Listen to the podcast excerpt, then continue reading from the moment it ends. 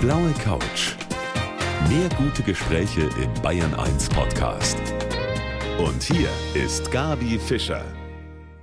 Schön, dass Sie dabei sind bei unserem Talk jeden Tag zwischen sieben und acht. Und heute habe ich hier einen Schauspieler sitzen, der ist super wandelbar und man nimmt ihm jede Rolle ab, ob das jetzt ein böser Mensch ist oder ein guter Mensch ist, ist ganz egal.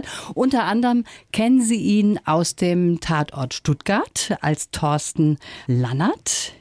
Und ich kann nur sagen, herzlich willkommen, Richie Müller. Danke für die Einladung. Grüß Gott. Schön, dass Sie da sind. Wir haben alles versucht, gut herzurichten für Sie, weil ich weiß, Sie haben einen Putzfimmel, Sie stehen dazu und Sie sagen, Sie haben Ihre Umwelt schon damit terrorisiert. Stimmt Früher das? ja, jetzt nicht mehr. Ich habe äh, einen Ordnungssinn, sagen wir es mal so, und ich versuche Dinge im Neuzustand zu behalten. Und es kann dann schon manchmal anstrengend sein. Aber ein geputztes Auto im Innen- und Außenbereich ist schon was Nettes. Ist was Schönes. Okay, jetzt sitzen wir nicht im Auto, sondern hier im Studio und Sie haben alles für gut befunden, hoffe ich. Ja, alles blau, halt wie Bayern, weiß-blau und es kann losgehen. Es kann losgehen. Ich freue mich auf die kommende Stunde ja, mit Richie Müller hier bei mir auf der blauen Couch.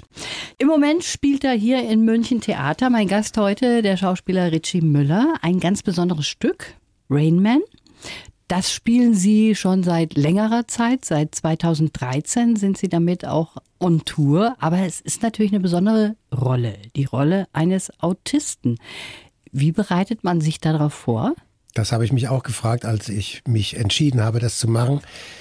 Ja, wie bereitet man sich darauf vor? Also der Christian Nickel hat mit mir vorher die äh, Inszenierung äh, Cyrano de Bergerac gemacht, wo ich den Cyrano spielte und als ich dann äh, Rainman gelesen habe, war ich mir erst gar nicht sicher, ob das irgendwie auf, der, auf die Bühne gehört. Mhm. Und jetzt, nachdem wir es über 120 Mal gespielt haben und fast immer vor ausverkauftem Haus, es gehört dahin. Und äh, wie bereitet man sich vor?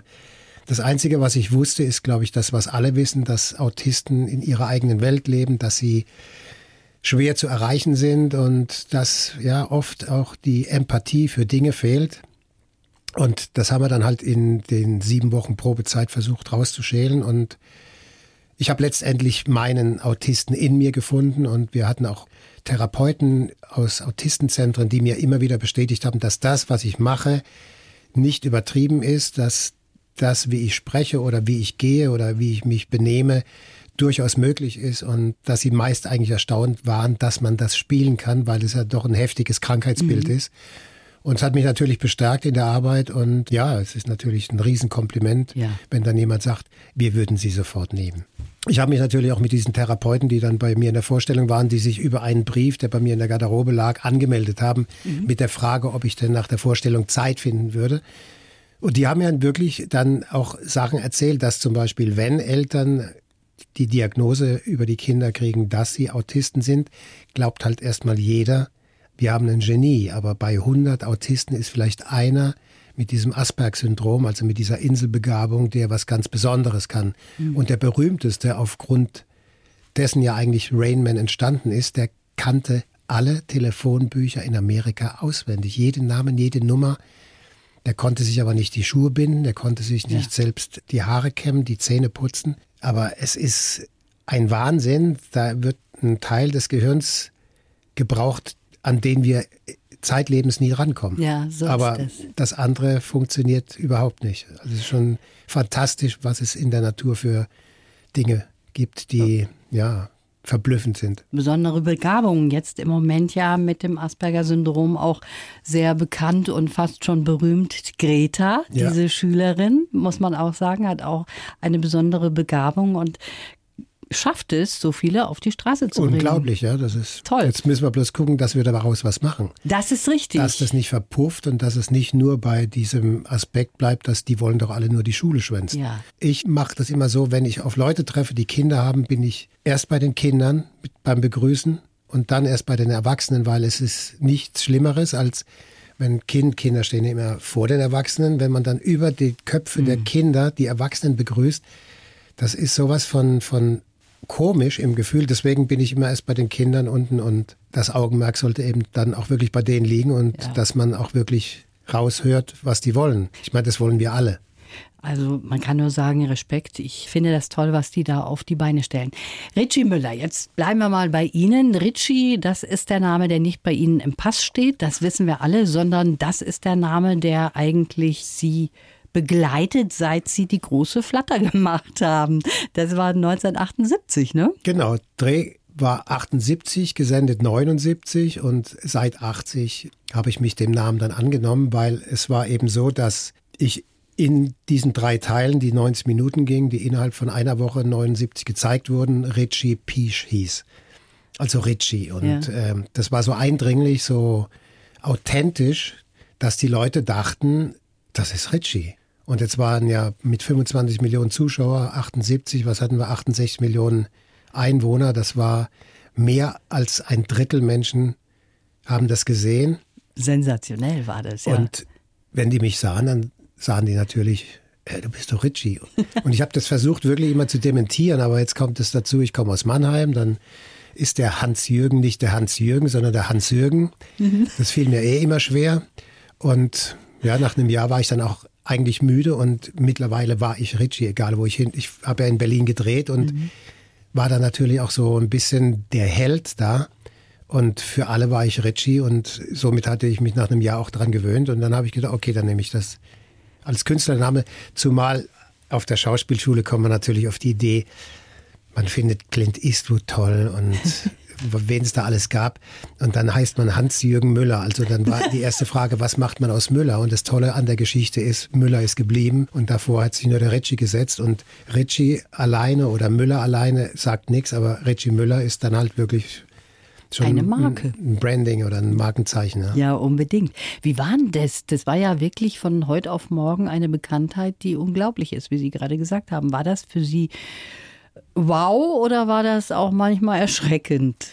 Weder noch. Ich habe es einfach so hingenommen, aber ich glaube, das ist so meine meine Art, wie ich überhaupt mich bewege. Ich glaube, deswegen habe ich auch keine Berührungsangst mit Menschen. Ich gehe normal über die Straße und wenn mich jemand anspricht, stehe ich Rede und Antwort. Also ich habe mich nicht besonders gefühlt. Es war bloß irgendwie, ach guck mal, so viele Menschen oder also was so ein bisschen äh, störend war, dass ich 15 Jahre da festgenagelt war in ja. diesem Rollenbereich. Und die große Flatter war halt schon absolut das Höchste, was man qualitativ herstellen konnte. Und ich wusste immer, das, was danach kam, das ist alles nichts und da musste ich mich halt gegen wehren, indem ich dann eben viel abgelehnt habe. Und es waren schwere 15 Jahre. Aber es hat sich rentiert, sonst würde ich, glaube ich, heute nicht hier sitzen. Darüber wollen wir auch gleich weitersprechen, hier auf der blauen Couch. Ich freue mich, dass er heute hier ist, der Richie Müller. Ja, der Mann, der heute hier mein Gast ist, von dem gibt es was, ich würde mal sagen, da können viele nicht mithalten, nämlich einen Bravo Starschnitt gibt's von ihm, dem Richie Müller. Und das waren die Zeiten um die große Flatter, da haben wir eben schon darüber gesprochen, aber Sie haben so viele Haken geschlagen in Ihrem Leben. Beispielsweise wollten Sie ja eigentlich Rennfahrer werden und dafür schlägt auch Ihr Herz noch irgendwo, oder? Ich wollte nie Schauspieler werden, ich wollte auch nie Rennfahrer werden. Das waren nur so Gedanken, aber viel zu weit weg, um da überhaupt Zeit dafür zu verschwenden, um drüber nachzudenken, weil wie, wie macht man sowas? Und ich wäre auch nie Schauspieler geworden, hätte mein Bruder nicht Musik gemacht und keinen Führerschein gehabt und ich nicht gezwungen gewesen wäre, ihn rumzufahren und habe dann dadurch eben als Werkzeugmacher, gelernter Werkzeugmacher in ganz anderen Kreisen plötzlich Fuß gefasst. Und da ich eben so ein Witzeerzähler und so ein Pausenclown war, kam dann eben ein Freund aus der Band, der Daniel, der dann meinte, Mensch, warum gehst du nicht auf eine Schauspielschule? Mhm. Ich wusste von sowas gar nicht. Und dann habe ich gesagt, wie Schauspielschule? Dann sagte er, ja, das sind Schulen, da sprichst du vor, dann hast du, was weiß ich, drei Rollen, drei Szenen aus drei Stücken gelernt und dann, wenn sie dich nehmen, dann wirst du ausgebildet. Und dann haben wir dieses Gespräch geführt und neun Monate später war ich dann in Bochum auf der Schauspielschule. Sehr lustig. Also es war anscheinend vorbestimmt. Ich bin so ein bisschen fatalistisch, also ich bin so ein bisschen schicksalsgläubig und wenn ich so zurückdenke, ich habe mir irgendwann die Frage gestellt, kannst du eigentlich was? Hast du irgendwann mal was selbst gemacht? Mhm. Weil alles, was ich bis heute gemacht habe, wurde an mich herangetragen. Verstehe. Also ich bin nicht der, Sie haben nicht der Initiator, sondern ich bin so der, ich, ich bin sozusagen ein Dienstleister. Wenn jemand sagen würde, hättest du nicht Lust, Richard den Dritten zu spielen, wäre ich dabei. Okay. Ich würde aber nie hingehen und sagen, Mensch, lass uns doch Richard den Dritten machen. Das fände ich vermessen. Ich habe immer das Gefühl, das muss von außen kommen. Das muss eine Idee haben, die jemand für mich hat. Also es gibt natürlich vieles, was ich selbst mache, aber alles ja. im privaten Bereich. Aber ich finde das sehr erstaunlich, weil ich habe mir gedacht, Mensch, toll, was der Mann alles macht was der alles so auf die Beine stellt, eben auch so viele Haken schlägt, Werkzeugmacher und Schauspielerei, das liegt ja irgendwie total weit auseinander. Aber jetzt stellen Sie sich vor, ich bin im Beruf gewesen, ich habe gelernt, ich war auch im Werkzeugbau tätig, also wofür ich gelernt hatte. Und dann kommt jemand und, oder beziehungsweise ich wäre nie Nie im Leben hätte ich die Idee gehabt, ach Mensch, wäre doch Schauspieler. Ja. Jetzt kommt jemand und eröffnet diese Möglichkeit. Und ich glaube, meine Stärke ist dann zuzugreifen, also die richtigen Momente erkennen und dann zu sagen, okay, ich war im Beruf, ich war Jugendvertreter, ich war mittendrin und habe dann trotzdem Schluss gemacht, mhm. ohne zu wissen, was daraus wird. Ich wusste ja nicht, ob ich was kann. Ja, eben, da gehört ja auch Mut dazu, sich in eine ganz andere Richtung dann zu bewegen. Und diesen mhm. Mut haben Sie gehabt. Und jetzt müssen Sie noch mal Mut haben, Herr Muss ich singen? Jetzt singen wir gemeinsam. Nein, um Gottes Willen. Ich habe jetzt für Sie einen Lebenslauf mhm. mit den wichtigsten Punkten aus Ihrem Leben. Und wenn Sie den mal bitte vorlesen. Mein Name ist Ritchie Müller und ich bin Schauspieler. Erstes Talent habe ich als Wirtssohn beim Nacherzählen von Stammtischwitzen bewiesen. Dass ich als gelernter Werkzeugmacher am Ende Charakterrollen spielen würde, war aber nicht abzusehen. Die große Flatte hat mich von einem Tag auf den anderen zum Star gemacht. Alle glaubten mich zu kennen und sogar der Name meiner Filmfigur ist mir geblieben. Auf den wilden Halbstarken wollte ich mich aber nie festlegen lassen. Da habe ich lieber im Großmarkt gearbeitet und auf neue Chancen gewartet. Gott sei Dank hat das doch geklappt mit der Schauspielerei, denn das ist, was ich am besten kann. Obwohl Rennen fahren kann ich auch sehr gut. Ich fühle mich jung, lasse mich nicht mehr hetzen und genieße das Leben. Und ich wünsche mir, dass es genauso weitergeht. Wir hatten den Text geschrieben. Ja, ist der schön? ja. aber der wichtigste Satz fehlt, weil das ist alles toll, aber ohne Gesundheit geht gar nichts. Geht gar nichts. Und das ist eigentlich immer das, was ich Menschen wünsche, ist viel Gesundheit, aber der Rest ist leichter zu erarbeiten ja. als die Gesundheit. Genau. Ne? Die kann man sich leider nicht erarbeiten und auch nicht erkaufen. Und das ist vielleicht auch gut so, dass man es nicht kann. Jetzt haben Sie gerade im Lebenslauf auch vorgelesen, dass Sie in der Kneipe oder dem Wirtshaus von Ihren Eltern ja auch schon so die ersten Auftritte hatten, beziehungsweise da die Menschen unterhalten haben. Das war schon so, ne? Ja, irgendwann kürzlich hat mein ältester Bruder mir Fotos gescannt und da gab es ein Bild. Und als ich das sah, habe ich mich wieder erinnert dann habe ich mich versteckt, habe mich verkleidet mit einem dicken Bauch, mit einer Baskenmütze und roten Backen und dann haben sie mich in einem Wäschekorb reingetragen. Ich kam da raus. Ich weiß nicht mehr, was ich gemacht habe. Ich war verkleidet. Aber das hätte mich nie auf den Gedanken gebracht, Schauspieler zu werden. Und ich erinnere mich, dass mir meine Mutter einen Frack genäht hat. Und mit diesem Frack habe ich in diesem Rest, also es war so eine Mischung, also meine Mutter hat diese Kneipe kultiviert, hat toll gekocht. Die ist leider zu früh gestorben. Und sie hat mir eben einen Frack genäht, da war ich vielleicht ja, neun, zehn. Mhm. Und dann habe ich da gekellnert. Und dann gab es noch Einspruch, wie hieß das? Äh, da sagte er zu mir, pass mal auf, der, der, der, der Gast ist Kunde. Und da habe ich zu ihm gesagt, ja, aber nur im Konsum. Weil es gab damals in den 70er Jahren, der König ist Kunde, in, beim Konsum gab es ja noch so eine, ja. so eine Großmarktkette oder so. Ja. Also ich war da schon äh, irgendwie angehaucht anscheinend. Irgendjemand ja. hat gesagt, Sie hätten so fantastisch immer schon Witze erzählen können. Ja, ich konnte mir die auch gut merken. Witze sind oft hilfreich in sogenannten aussichtslosen Situationen oder wenn die, die Spannung steigt und das eventuell zu Ausbrüchen kommen könnten bei Kollegen oder ah. irgendjemand wird ungeduldig, irgendwas läuft nicht. Und da ist so ein Witz oft ganz klärend. Weil Lachen ist irgendwie wie so eine Medizin oder wie ein Lösen eines Knotens oder ja, so. Weil Lachen stimmt. tut gut und viel Lachen bringt ja bekanntlicherweise die schönen Falten und eine gute Lunge. Und wer gut atmen kann, Ach, wird nicht so schnell krank. Ja, ja, deswegen ist er Schreien bei den Babys, dass die Lunge sich weitet, ja. eher so ein Ersatzlachen. Ach, verstehe. Aber lautes Lachen ist, das tut gut. Haben Sie einen auf Lager? Oh Gott ich bin immer so situations Jetzt, bedingt. Jetzt fällt mir gerade nicht ein, aber wir sitzen ja noch ein bisschen. Wir sitzen noch ein bisschen. Vielleicht, vielleicht kommt da noch einer. zum Schluss oder irgendwie Ja, so. genau. Also mal schauen. Wollen wir mal schauen. Und Sie haben eine ganz lustige Marotte auch und darüber möchte ich gleich mehr erfahren vom Richie Müller. Herr Müller, Sie haben eine ganz lustige Angewohnheit. Wenn Ihnen beispielsweise ein Modell von einem Schuh besonders gut gefällt, dann kaufen Sie sich nicht nur ein Paar, sondern von einem bestimmten haben Sie sogar 40 Paare. Ist das richtig? Also 40 ist ein bisschen übertrieben, okay. aber viele, weil es ist so, dass wenn ein Schuh bequem ist, dann ist es schade, wenn der vom Markt kommt und ich hätte mir noch ein paar vorher besorgen können. Und im Alter geht es natürlich, weil die Füße eher identisch bleiben. Das Problem ist gewesen, da ich eben in einem gastronomischen Betrieb groß geworden bin, hatten die Eltern nicht jetzt wirklich so viel Zeit. Also ich bin schon mit jungen Jahren selbst äh, einkaufen gegangen und wenn mir ein Schuh gefiel, habe ich den gleich zweimal gekauft.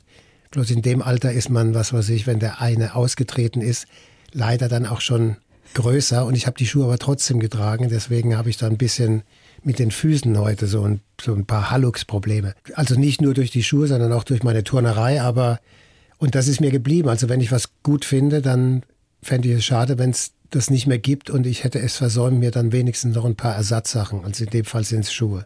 Also, das stimmt tatsächlich mit den Schuhen. Haben Sie einen großen Schrank mit Schuhen? Also, das hört sich so an, als wäre das so eine kleine Ankleidekammer. Nee, also, es, also es ist nicht irgendwie pathologisch, aber ich habe schon einige und in verschiedenen Farben, dass das natürlich auch zu den Kleidungsstücken passt. Ne? Also da haben Sie eine Ader wie wir Frauen. Genau, wir brauchen das ja auch immer. Ja. Eine halbe Stunde haben wir noch. Ich freue mich sehr, dass er heute da ist, Richie Müller. Ja, er macht so vieles, mein Gast heute hier auf der blauen Couch, der Richie Müller. Wir haben schon gehört, eigentlich gelernt Werkzeugmacher. Dann ist er auf die Schauspielschule gegangen. Dann kam aber auch eine Riesenleidenschaft zu Autos. Rennen, wir haben schon darüber gesprochen. Sie wollten eigentlich nicht Rennfahrer werden, aber Sie haben eine große Leidenschaft. Nicht nur zum Rennen fahren, sondern auch zu Autos. Ne? Was haben Sie in der Garage stehen? Einen äh, alten Porsche, das gleiche Modell, wie ich ihn im Tatort fahre, in der gleichen Farbe und dann den aktuellen, den ich halt für diese vielen Kilometer, die ich im Jahr fahre, ich glaube, ich fahre zwischen 70.000 und 80.000 Kilometer, weil ich alles eben selbstständig erreichen will. Ich will mich ungerne fremdsteuern lassen und da geht es schon mit dem Flieger los, von irgendwelchen Abflugszeiten gebeutelt zu sein, die dann doch nicht eingehalten werden. Dann hat man oft die gleiche Strecke mit dem Auto bequem mit all den Dingen, die man braucht, die man im Flieger gar nicht mitnehmen kann. Und insofern fahre ich das alles lieber mit dem Auto und Sie machen auch Rennen, oder? Ich fahre auch Autorennen, ja. Jetzt, also dieses Jahr habe ich fange ich jetzt eine neue Serie an. Das nennt sich Porsche Sprint Challenge Central Europe. Und das ist, äh, sind fünf Rennen, die in Poznan in Polen, in Most in Tschechien, am Slowakiering in der Slowakei, am Salzburgring in Salzburg und äh, in Ungarn am Ungaroring stattfinden. Und das wird gefahren mit dem Porsche Cayman GT4. Das ist ein speziell für die Rennstrecke entwickeltes Auto mit Überrollbügel, also ein rein professionelles Rennauto. Das kriegt man auch nicht für die Straße zugelassen. Und da kann ich sozusagen meiner Leidenschaft die Sporen geben. Da muss man ja trainieren. Wo trainieren? Ich mach, ich treibe das schon seit 89. Also 89 habe ich angefangen mit Motorradrennen. Das war dann aber auf Dauer doch zu kritisch, weil mhm. wenn man mal stürzt, hat man schneller was gebrochen und das war mir dann zu riskant. Und dann habe ich mich 92, 93 bei Zackspeed am Nürburgring habe ich die Fahrerlizenz gemacht und fahre seitdem immer sporadisch, wo was geht. Und es ist, um jetzt gleich vorweg zu nehmen, weniger gefährlich als die 80.000 Kilometer, die ich hier ja? im Straßenverkehr. Ja, natürlich. Weil hier kommen Ampeln, hier kommen dir Leute entgegen. Beim Rennsport fahren alle in eine Richtung. Die mhm. meisten wissen, was sie tun und man ist wirklich sehr gut eingepackt und äh, in sicheren Autos. Also ich kann mich erinnern an eine Szene, ich glaube, das war der Stuttgart-Tatort, das waren Sie im 911er mit Blaulicht. Sie haben dann das Blaulicht genommen und draufgesetzt. Und neben mich stellt sich so ein junges Pärchen, ja. so zwei Jungs genau. Die mich auffordern für ein Rennen. Das fand ich herrlich und da habe ich mir gedacht, das ist der Traum meines Lebens. Erstens der 911 und zweitens ein Blaulicht zu nehmen, um drauf zu sitzen und dann mal loszuziehen. Ja, das war eine tolle Szene, die erinnern viele Leute noch, weil es einfach so ein schöner, komischer Moment ist, wenn so Jungs mit so einem getunten Auto dann ja auf große Lippe machen und dann sehen sie das Blaulicht. Das haben sie dann auch gut gespielt und sind ganz duckmäuserisch an mir hinterhergefahren. Ja, genau. Tolle Szene. Das war eine sehr, sehr schöne Szene. Der Lannert, ist der Ihnen schon so ein bisschen ans Herz gewachsen? Sie machen das seit 2008. Mhm. Da hat man natürlich wahrscheinlich schon eine nähere Bindung zu so einer Rolle, oder?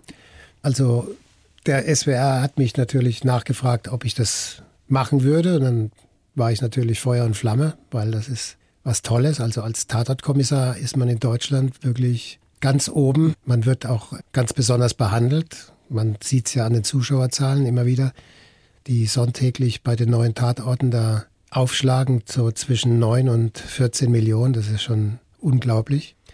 Und dann wurde ich natürlich gefragt, vorab, wie ich mir denn vorstellen würde. Insofern habe ich das dann da hinterlegt, wie ich mir die Figur vorstelle. Und ich hatte das Glück, dass die einen guten Autoren gefunden haben, den Holger Carsten Schmidt, der dann die ersten drei geschrieben hat, so eine Trilogie, um die Figur zu etablieren. Mhm. Und es war alles drin, was ich von der Figur eigentlich gewollt habe.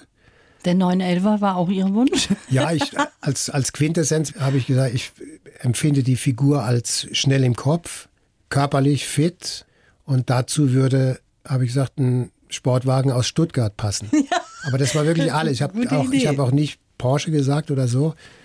Und dann nickten nur so die Köpfe und da wir ein Farbkonzept hatten, wir wollten nicht kühl rüberkommen, mhm. sondern eher warm, also warme Farben, ist der braune Porsche daraus mhm. entstanden. Mhm. Weil braun gibt es halt eben nicht häufig. Also gucken die Leute dann doch schon mal und erkennen mich dann und freuen sich einfach. Ja. Und das ist was Tolles, wenn man eben gegrüßt wird. Jetzt ist das so, Sie haben es schon gesagt, man muss sich schon freuen, wenn man so eine Rolle hat, die gibt ja auch eine gewisse Sicherheit. Das ist ja? eine Bank, ja, natürlich. Das ist eine Bank. Denn Sie haben ja auch gesagt, nachdem diese große Flatter war, dass Sie keinen Bock mehr haben, den Halbstarken zu spielen und dann kam ein Loch. Mhm. Da haben Sie auch vieles andere gemacht. Da waren Sie sich eigentlich für nichts zu schade. Ne? Da haben sie Türsteher gemacht, da haben sie Eier ausgefahren, da haben sie Wohnungen ausgeräumt. Also da haben sie sich gedacht, nee, aber bevor ich jetzt nochmal so einen Halbstarken mache, nee. Ja, da habe ich halt Glück, dass ich irgendwie in mir so ein gutes Regulativ habe. Also so, ich hatte ja nie einen Mentor oder irgendjemand Erwachsenen, der sagt, jetzt pass mal auf, jetzt machen wir das oder so. Ich wollte das aber auch nie haben. Ich habe halt, so wie ich auch heute bin, ich bin so ein Bauchmensch wenn mir was irgendwie quer liegt im Magen, dann weiß ich, es tut mir nicht gut. Mhm. So gehe ich auch an Drehbücher ran. Ich lese ein Buch und gucke, was das in mir auslöst. Ist das ein positives Gefühl oder ein negatives? Und wenn es mich angenehm angeht, dann beschäftige ich mich darüber hinaus. Und wenn es mir quer kommt, dann lehne ich das auch ab und äh, auch auf den Hinweis hin, dass man aber Geld damit verdienen kann. Das habe ich zweimal in meinem Leben gemacht und das Geld war weg und das schlechte Gefühl viel, viel länger da, als das Geld gehalten hat. Und insofern, dann leide ich lieber. Ich habe irgendwann mal den Begriff kreiert, lieber miese auf dem Konto als miese auf der Seele. Und mhm. es kann krank machen, wenn man wenig Geld ich weiß das, wie das ist, aber solange ich dann niemanden zu versorgen hatte, ging das ganz gut. Schwierig wurde es, als ich äh, Familie gegründet habe, Vater wurde und so. Aber selbst da habe ich es geschafft, trotzdem mir treu zu bleiben. Und wie gesagt, sonst würde ich heute hier nicht sitzen, weil man verbrennt sich schnell, wenn man nur nach dem Geld aus ist und äh, alles annimmt. Und man muss da wirklich ganz, ganz doll aufpassen, weil das Leben geht halt länger, als man sich das oft vorstellt. Das man stimmt. denkt da nicht so weit. Das ist ein sehr schönes Motto. Lieber miese auf dem Konto als miese auf der Seele. Darüber wollen wir gleich noch weitersprechen hier mit dem Richie Müller auf der blauen Couch. Gerne. Das ist schön. Von Fischer zu Müller. Heute eine blaue Couch mit den bekanntesten Namen Deutschlands. Ist doch auch was ja. wert. Richie Müller ist heute mein Gast. Ich habe nicht so viele Müllers kennengelernt, wie sie im Telefonbuch stehen. Ja, ich frage mich auch immer, wo die ganzen Fischers stecken. Das sind ja, ja ne? seitenweise Fischers. Die ja, bei den Fischers, ja, die sind vielleicht Angeln oder so. Ja. Bei, ja, bei den Müllern, die malen das Mehl. Ja, Man genau. vergisst es ja, ja über die ja. Dauer, dass das Ursprung der Beruf war. Ne? Der Fischer, der Müller, der Meier, Bedeutende der Bänder. Berufe. Richtig, ja, ja, ja, stimmt. Also schön auf jeden Fall, dass ich Sie hier sitzen habe. Und Sie haben eben schon sehr schön auch erzählt, wie das so ist mit der Schauspielerei und dass man da auch aufpassen muss, nicht in so ein Getriebe reinzukommen, immer höher gespült werden möchte auch. Aber Sie selber hatten schon mal auch die Gelegenheit ganz groß in Hollywood. Sie haben ja auch da reinschnuppern können und da waren da sehr erfolgreich und hatten sogar ein Angebot da zu bleiben. Ne? Ja, ich habe äh, Triple X gemacht mit Vin Diesel und Rob Cohen, der Regisseur. Und ich kam da sehr gut an und die Leute haben gesagt, Mensch, so Leute wie dich brauchen wir, Mensch, komm du mal rüber. Und dann haben die mir mehr oder weniger die Türen geöffnet bei HBO, bei Universal Studios und ich bin überall durchmarschiert, aber war nix. Ich bin abgereist mit einer Managerin und einem Agenten und die haben gedacht, ich ziehe jetzt nach Los Angeles und ja. aber letztendlich ist das nicht meine Welt. Ja, sie sind halt authentisch. Ihre Tochter beispielsweise hat das auch mal in einem Interview gesagt. Er ist immer so, wie er eigentlich auch ist. Das ist das Tolle. Und die hat noch was verraten von Ihnen, dass Sie immer so bestimmte Lebensphasen haben. Also es gibt die Lebensphase, da nehmen Sie ein bestimmtes Salz. Mhm.